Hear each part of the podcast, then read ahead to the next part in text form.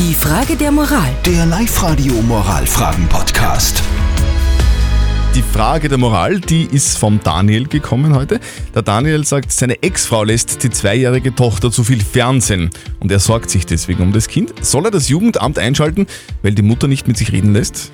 Das ist wirklich so ein bisschen ein Wunderpunkt bei vielen Müttern in Oberösterreich und auch bei vielen äh, Vätern. Ihr habt uns ein paar WhatsApp-Nachrichten reingeschickt. Der Robert eine Sprachnachricht. Jugendamt und ich habe selber drei Töchter großgezogen, ist immer die letzte Konsequenz. Letztendlich mit der Ex-Gattin einen Kompromiss suchen und dem Kind vorleben, dass ein, eine gemeinsame Zeit ohne Fernsehen total möglich ist.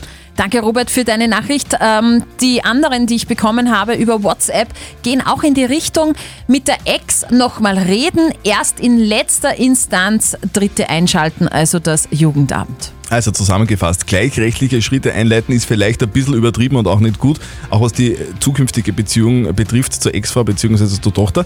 Äh, einfach einmal mit der Frau reden, vielleicht gibt es ja doch irgendwo einen Kompromiss, auch vielleicht mit Hilfe eines Mediators. Genau. Und äh, die Expertise vom Moralexperten Lukas Kehlin von der katholischen Privatuni Linz hören wir uns jetzt auch mal an. Auch wenn ich Ihre Einschätzung über die Schädlichkeit von Fernsehen in diesem Alter teile, so halte ich das Setzen von rechtlichen Schritten für falsch. Aus vielen Gründen. Erstens würde das Jugendamt wohl aufgrund vom Fernsehen allein nicht aktiv werden.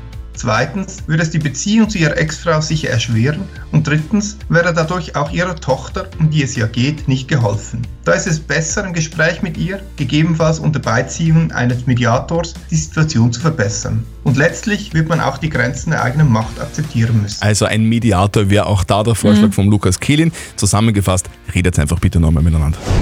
Die Frage der Moral. Der Live-Radio Moralfragen-Podcast.